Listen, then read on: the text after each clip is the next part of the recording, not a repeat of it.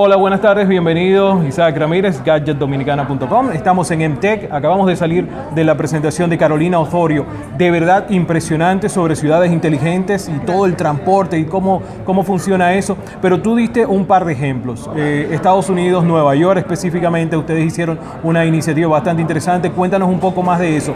Y ¿Cómo puede aplatanarse algo así, una tecnología tan sofisticada a entornos como los nuestros? Claro que sí.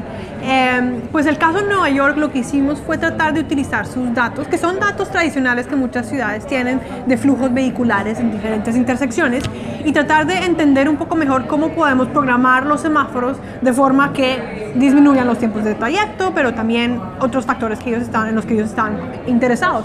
Eh, y lo que nos dimos cuenta es que muchas veces se habla de los sistemas de transporte eh, inteligentes y en tiempo real. No es necesario siempre hacer algo tan sofisticado. En el caso de ellos, por ejemplo, utilizamos estos datos históricos para crear tiempos, semáforos para ciertos tiempos del día. Entonces, los lunes de 7 a 9, históricamente, es muy, muy eh, típico el, el, tráfico, los flujos son muy similares. No hay necesidad de crear algo muy sofisticado. Si entendemos mejor cómo son los flujos en los pasados lunes de 7 a 9, podemos crear un semáforo que todos los lunes de 7 a 9 opera más o menos bien. Entonces, la, una de las lecciones es que, pues sí, tienen datos muy sofisticados, modelos muy sofisticados de tráfico, pero que no necesariamente se necesita ese nivel de sofisticación para, sobre todo en horas pico, ¿no? Como le decimos en Colombia, horas de punta por la mañana o por la tarde, eh, se puede operar de forma mejor, ya con un, solamente un entendimiento mejor de lo que pasa históricamente. Y eso se puede hacer en muchísimas ciudades, porque no se necesita nada muy eh, sofisticado. ¿Lograron reducir en, en, porcentajes? ¿Tienes números de cuánto Sí, logramos reducir eh, los tiempos. Era una red pequeña, no, no era todo Manhattan. Eh, y en esa red se logró reducir, creo que los tiempos de viaje era por un 23%. Ahora, todo esto es evaluado con modelos que ellos tienen de simulación sofisticado. O sea, ¿Qué más? Logramos, por ejemplo, reducir una cosa que es importante para ellos, que es que no se extienda la, la cola de vehículos más allá de la, la misma eh, calle para que no ocupe espacio en las intersecciones. Sí. Y eso en el caso de, de, redes muy densas, muy congestionadas, tiene muchísimas implicaciones. Porque quiere decir que individuos que no necesariamente quieren ir donde está congestionado van a estar afectados porque quisieran pasar por esa misma intersección, pero en otra dirección. Entonces poder reducir esto también eh, de forma significativa, lo bajamos como de un 2%. 2% creo, no me, no me, acuerdo bien los números, y también tratar de mejorar los flujos, ¿no? ¿Cuántos carros pueden pasar esta área eh, durante esa hora pico? Y eso también se pudo mejorar. Okay. Entonces se, podía, se podían considerar varios, eh, digamos, eh, medidas y, y, de forma general, utilizando de, de, forma un poco más inteligente los datos, se pueden crear buenos semáforos que mejoran las condiciones. Okay. En el caso de República Dominicana, sí. es prácticamente la el mismo escenario en toda América Latina. Sí, sí, o sea, tenemos los latinoamericanos somos especiales. ¿Cómo pudiese aprovecharse dicha tecnología para la implementación en nuestros pueblos?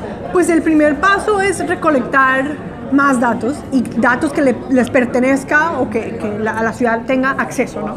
Porque muchas veces las ciudades lo que hacen es que hacen un outsourcing de esto, ¿no? Entonces tienen una compañía que maneja los tráficos, mm. los semáforos y la compañía es dueña de los datos. Entonces cuando la ciudad, por ejemplo, cambia de gobierno o cuando la ciudad quiere hacer algo distinto, no entiende bien, no tiene un, un, una buena medida de los flujos. Y eso es el primer paso crítico. O sea, eh, a ver si entiendo. Aunque yo contrate como gobierno una compañía externa, que esa compañía tenga la obligación de darnos los datos. Sí.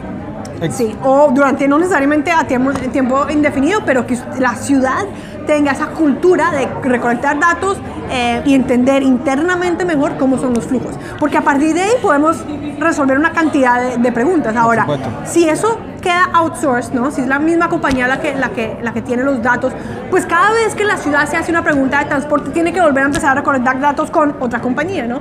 Y, y no existe, y sobre todo cuando hay cambios de gobierno, es importante que exista...